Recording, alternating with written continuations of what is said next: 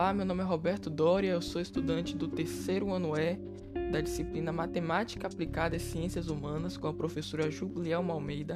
Eu estou aqui neste podcast para abordar o tema Educação Financeira, especificando em áreas como o controle financeiro, como o planejamento e como também os recursos financeiros, principalmente no período de pandemia que estamos atravessando.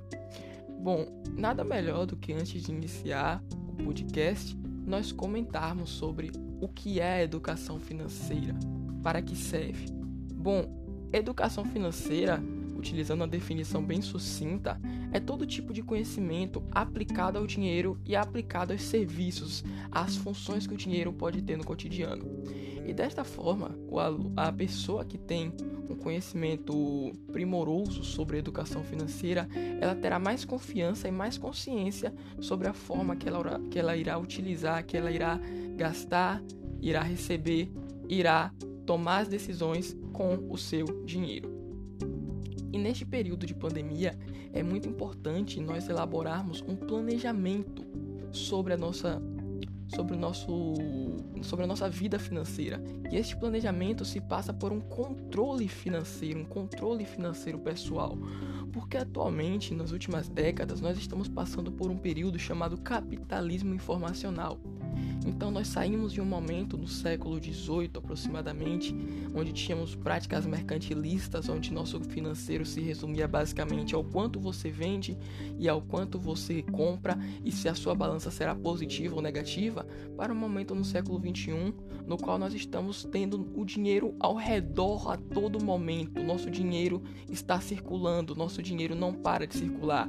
Dinheiro este que muitas vezes, muitas vezes é invisível, dinheiro este que muitas vezes nós não vemos e não sabemos de onde viemos, mas a gente sabe que ele está ao nosso redor. Então, atualmente, a pessoa que não tem um domínio, que não tem um controle financeiro, ela não terá uma vida próspera. E o que é esse controle financeiro? Esse controle financeiro se passa por um hábito de organizar as suas receitas, organizar as suas despesas e considerar todo que, todas as taxas que você terá em determinado período. Este período geralmente é mensal, pois é o tempo no qual as pessoas geralmente costumam receber os seus vencimentos em seus respectivos empregos. E ter esse controle financeiro, ter esse hábito de organizar suas despesas, as suas finanças, os seus gastos fixos, os seus gastos variáveis, se passa por um planejamento, se passa por uma guia, uma guia para você controlar tudo que está ao seu redor.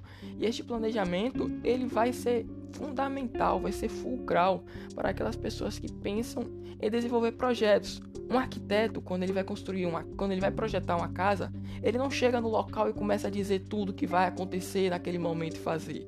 Ele planeja antes, ele elabora uma planta, ele elabora projetos, ele elabora possibilidades.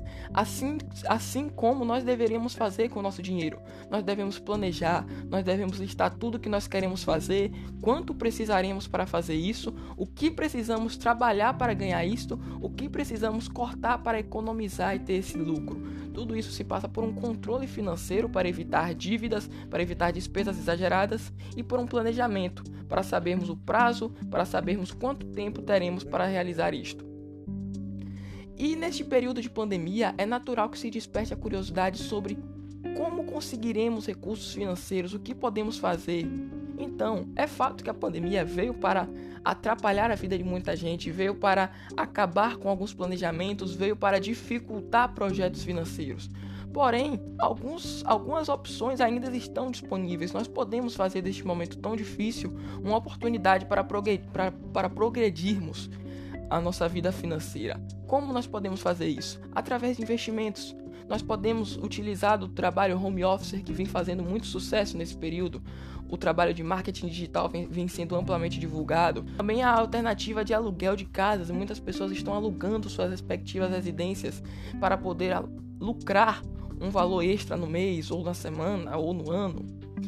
A alternativa também de trabalhar com alimentos, pois é um meio que nunca entrará em crise, é um meio que as pessoas precisam se alimentar, então sempre está gerando retorno financeiro, assim como a entrega de alimentos, visto que nesse período de isolamento social nem todos estão para restaurantes para poder comer, então os pedidos de delivery estão gerando muito lucro neste momento, além também da entrega de encomendas diversas A empresa Uber, uma das maiores startups do mercado, começou a disponibilizar serviços de entrega para os seus motoristas, pois neste momento nem todos podem sair de casa para entregar, para receber produtos, para receber lembranças.